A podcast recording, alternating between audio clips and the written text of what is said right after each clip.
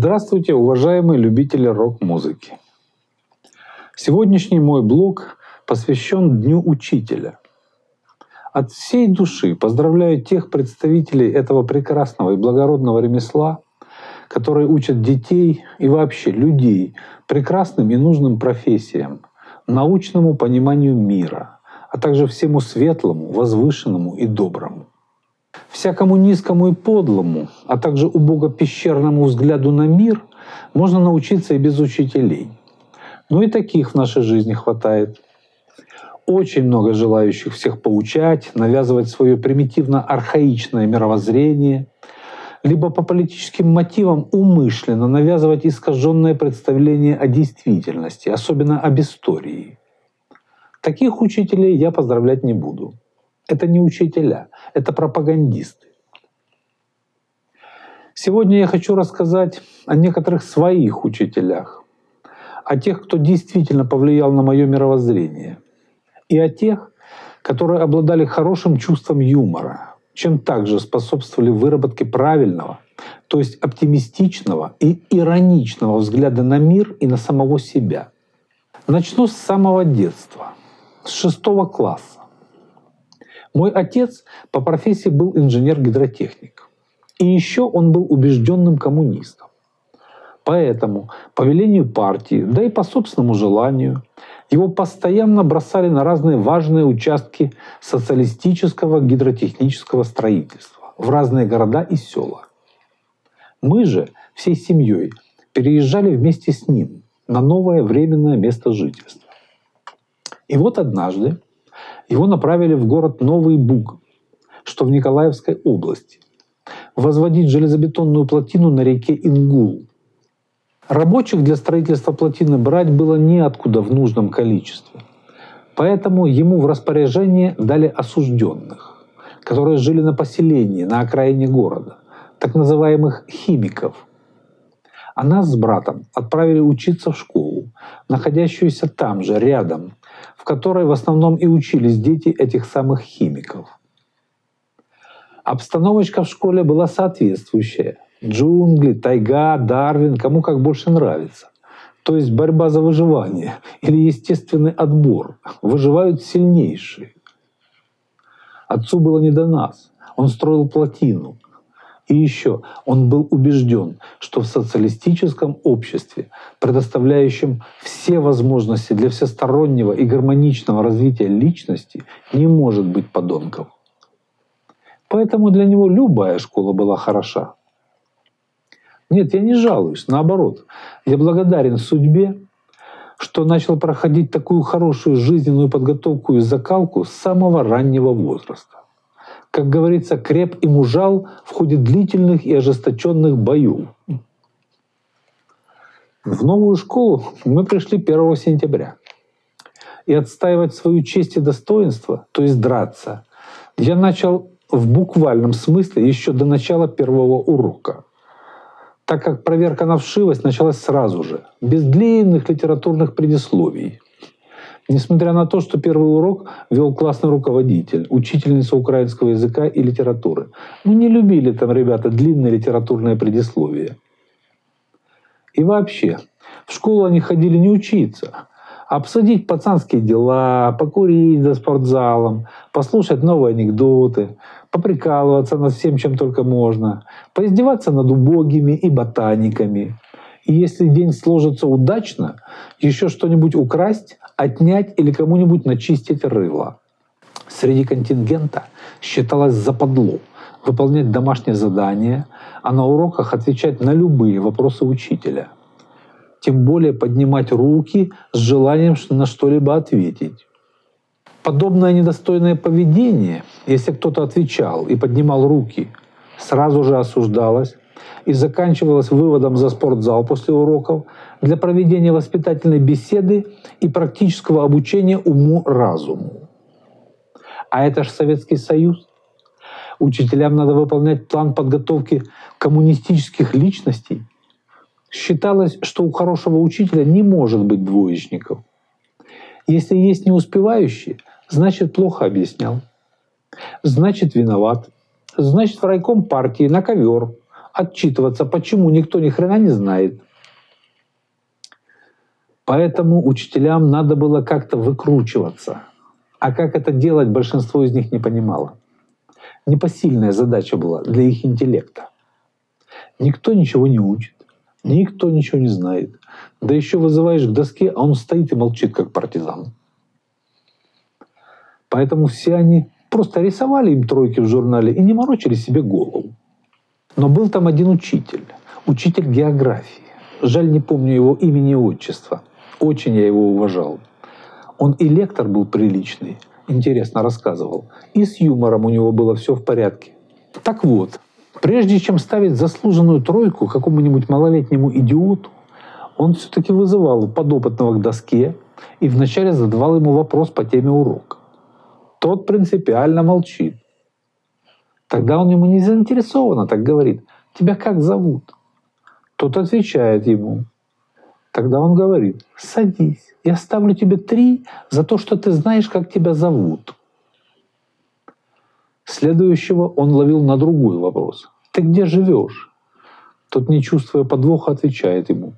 Тогда он опять, садись, я ставлю тебе три за то, что ты знаешь, где живешь. Фантазия у него была хорошая, он не повторялся. А какая статья у твоего папы или у мамы? Был ли ты вчера на танцах? Пил ли вчера пиво? И так далее. Они отказывались отвечать только на повторяющиеся вопросы. В новых они подвоха не чувствовали. Поэтому его преподавательская совесть была чиста в сравнении с другими педагогами, которые ставили тройки просто так. А он, видите, вызывал и заставлял что-то ответить. Вот такая вот история. Недавно был там по делам проезжал недалеко, решил свернуть, специально отклонился от маршрута, чтобы молодость вспомнить. Такое захолустье. Бедная несчастная Украина была самой богатой и развитой частью Великой России, а теперь самые бедные и отсталые задворки той самой Европы, куда не так стремятся. Зато самостійні та незалежні від клятих москалів – которые все лучше от себя отрывали и туда вкладывали, в том числе в развитие украинского языка и культуры. Столько литературы на украинском языке, сколько издавалось в Советском Союзе, они не скоро еще будут издавать, если будут издавать вообще. Возводилось столько памятников украинским писателям и поэтам, что, думаю, за 30 лет своей самостийности они и сотую часть не поставили – а сколько средств выделялось на поддержание и развитие национальной культуры, различных фольклорных музыкальных коллективов, краеведческих музеев. Только изъяви желание. Партийные органы тут же деньги находили. Я некоторое время был освобожденным комсомольским работником, поэтому знаю все это не понаслышке, так как сам организовывал различные народно-фольклорные мероприятия, концерты и фестивали – Сомневаюсь, что сейчас выделяют на это дело сопоставимые средства. Им 30 лет вбивали и наконец-то вбили в голову, что апогеем развития национальной культуры есть не создание высокотехнологичных производств и развитие современной украинской литературы, поэзии, музыки и театра, а возврат на сто лет назад, уничтожение промышленности и превращение городов в глухие галычанские хутора без света, газа и канализации – зато с вышиванками, глечиками, колядками и безграмотным суржиком. Они сами прилагают к этому все усилия под руководством новых американских хозяев и с учетом мудрых рекомендаций своих бывших панов, поляков, которым очень нужна дешевая рабочая сила или быдло, как они всегда называли украинцев. Все же нет у человека большего врага, чем он сам. Были вольными и богатыми людьми, в великой России, а теперь нищие бесправные злыдни. Но очень гордятся тем, что у них появились паны. Аж сами американцы, главные демократы в мире, которые несут светоч добра и процветания всюду, начиная от Хиросимы и Нагасаки, Вьетнама, Ирака, Югославии и кончая Ливией, Сирией, и теперь взялись за Венесуэлу. У их новоявленных хозяев есть прекрасный фильм «Назад в будущее». Но здесь они им крутят совсем другое кино. Назад в пещерное, хуторское прошлое. Но вернусь к своим учителям. Еще с одним приколистом я столкнулся, учась в институте. Физику нам в институте преподавал заведующий кафедрой. Человек был доктором наук, но хорошо разбирался не только в физике, но еще и в психологии студентов. И хорошо понимал, что его предмет интересует студентов не больше, чем доклад Леонида Ильича Брежнева на 25-м съезде КПСС. В общем, адекватный был человек, несмотря на профессорское звание. Поэтому, когда пришла пора сдавать экзамен, он собрал всех нас в аудитории, раздал билеты и предупредил грозным голосом. Если он заметит, что кто-то будет списывать, тут же ставит кол и отправляет на пересдачу вместо каникул. После этого он минут десять ходил между партами и внимательно за всеми следил. Потом вернулся к своему столу и говорит, кто согласен на три балла сдать зачетки? Практически вся группа моментально подорвалась и сложила ему зачетки на стол. В аудитории осталось человек пять. Он говорит им, ну извините, ребята, на 4 балла я уж буду спрашивать и начал подписывать гору оставленных ему зачеток. После того, как подписал их все, говорит, ладно, кто согласен на 4 балла сдать зачетки? Все остальные быстро опять подорвались и сдали ему зачетки.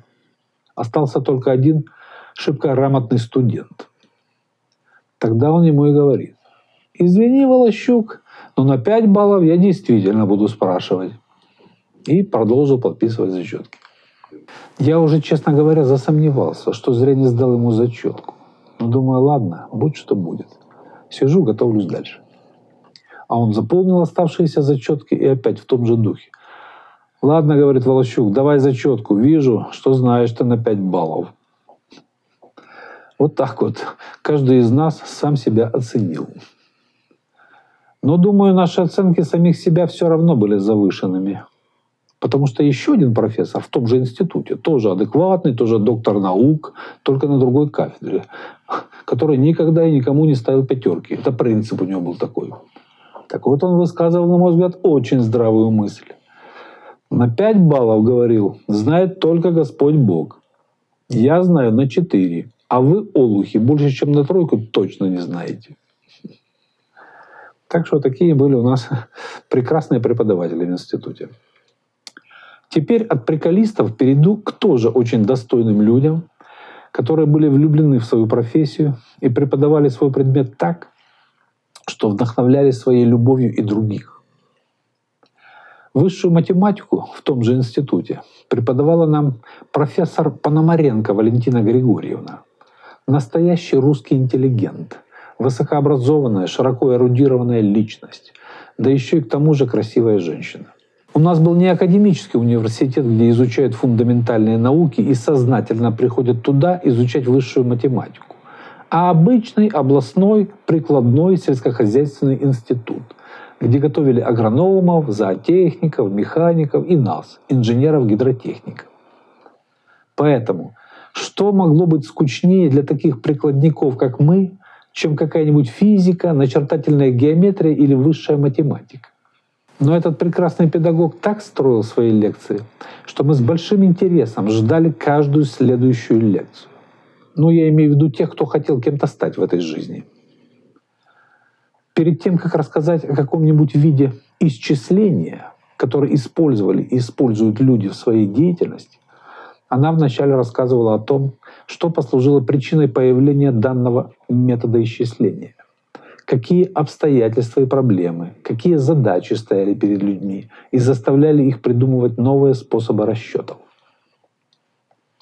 Таким образом, я узнал, к примеру, что интегральное исчисление появилось благодаря тому, что людям необходимо было точно вычислять площади земельных участков неправильной геометрической формы, а таких, как правило, подавляющее большинство. Поэтому люди разбивали их на карте параллельными линиями на тонкие полоски и пренебрегали неровностями краев. Получался набор прямоугольников. площадь которых люди вычислять уже умели. Затем все вычисленные площади каждого прямоугольника суммировали и получали искомую площадь с минимальной погрешностью, которой можно было пренебречь. Именно этот принцип лежит в основе интегрального исчисления. Дифференциальное исчисление было вызвано жизненной инженерной необходимостью определять не скорость, как отношение расстояния ко времени. Это-то как раз было просто и понятно. Но определять скорость изменения скорости, так как абсолютно равномерных скоростей в жизни не бывает, только как допущение. А вот математическая статистика и теория вероятностей как раз появилась не из-за решения жизненно необходимых производственных задач, а благодаря неуемному и неумирающему желанию людей жить на халяву. То есть людям очень хотелось научиться гарантированно выигрывать в рулетку или в карты. И многие очень серьезные математики пытались решить эту проблему, что и привело к появлению целого направления в математике – теории вероятностей. И вот таким образом она начинала каждую новую тему. И после такого погружения в историю, рассказанного живым, незанудным языком, изучение темы было осмысленным и интересным. А в Советском Союзе система высшего образования была на достаточно высоком уровне, как бы не стебались над ней всякие либералы с демократами. На высоком уровне была как непосредственно подготовка специалистов, так и контроль за этой подготовкой. Поэтому в институт постоянно приезжали всякие комиссии различного уровня из Министерства образования. И вот однажды приехала комиссия из Москвы, в составе которой были преподаватели из Московского государственного университета. Так вот, расположившись на задних партах, они прослушали лекцию Пономаренко. После чего вышли перед аудиторией и сказали, «Ребята, вам очень повезло. Таких преподавателей математики – мы видели мало, даже в ведущих вузах страны. Цените это. Вот такой вот был у нас преподаватель математики. Расскажу еще про учителя русского языка и литературы в средней школе номер 47 города Днепропетровска, куда мы переехали с отцом после Нового Буга. Ныне это город Днепр. А еще ранее это город Екатеринослав, бывшая южная столица России – названная в честь Екатерины II, и которую построил князь Потемкин Таврический 250 лет назад. В ходе русофобской декоммунизации и возврата исторических названий городами селам упоротые не захотели возвращать городу историческое название, чтобы стереть в памяти людей тот факт, что они когда-то были частью Великой России. Но вернусь к учителю русской литературы – учителю, который очень сильно повлиял на мои литературно-поэтические изыскания, да и на мировоззрение вообще. Причем не своими рассказами про творчество классиков литературы. Я эти рассказы и не помню. А отношением к жизни, к оценке происходившего и происходящего вокруг. Более того, мне запомнился всего лишь один единственный урок, но я запомнил его на всю жизнь. По сравнению с Новым Бугом, эта школа уже была получше. Она, правда, также располагалась на территории химии, но бывшей химии. Химия была здесь еще при Сталине и Хрущеве, но дух остался тот же. И оценка людей оставалась такая же, по зэковским понятиям. Кто не сидел, тот не человек. Но все же, за послесталинские годы контингент уже сильно изменился. И в школе было уже достаточно много нормальных ребят – которые прилично учились. Уголовники не доминировали, как в Новом Буге, но все же были.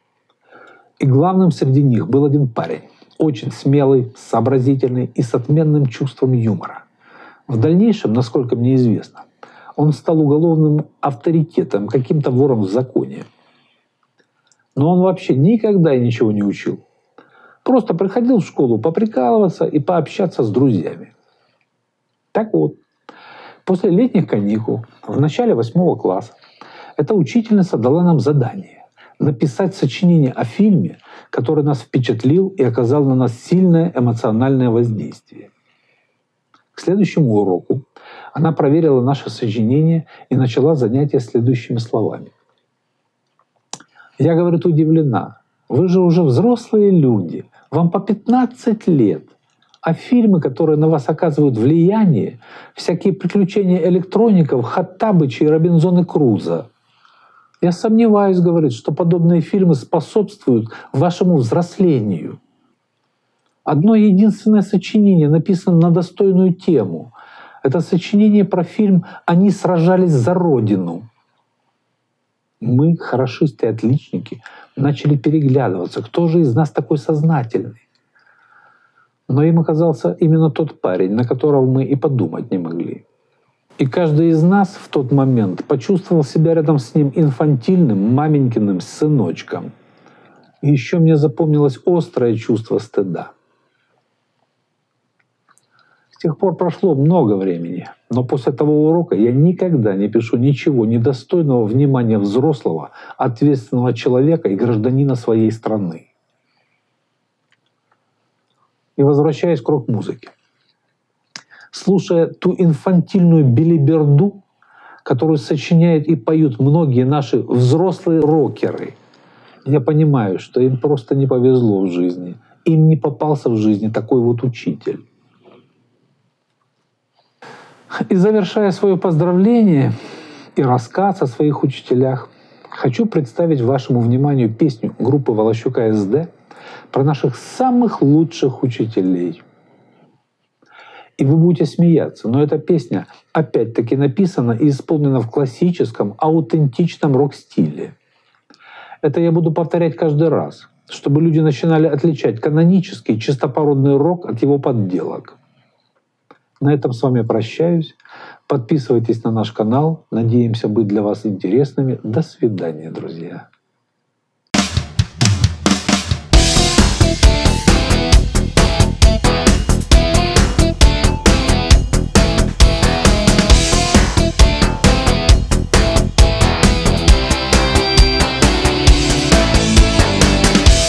Плохие времена.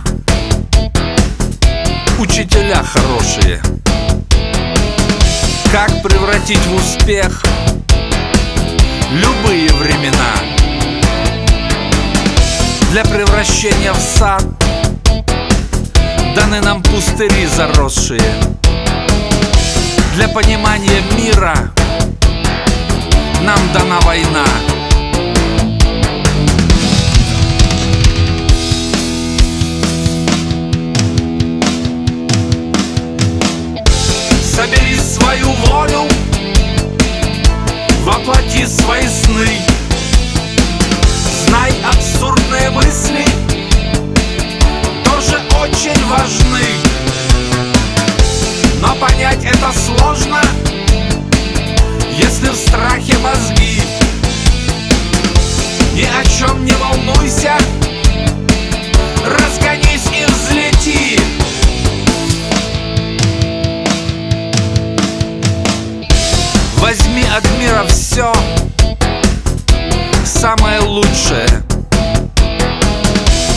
новое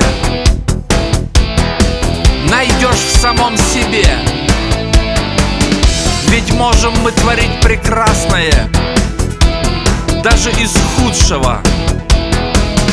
И надо что-то сделать здесь Пока ты на земле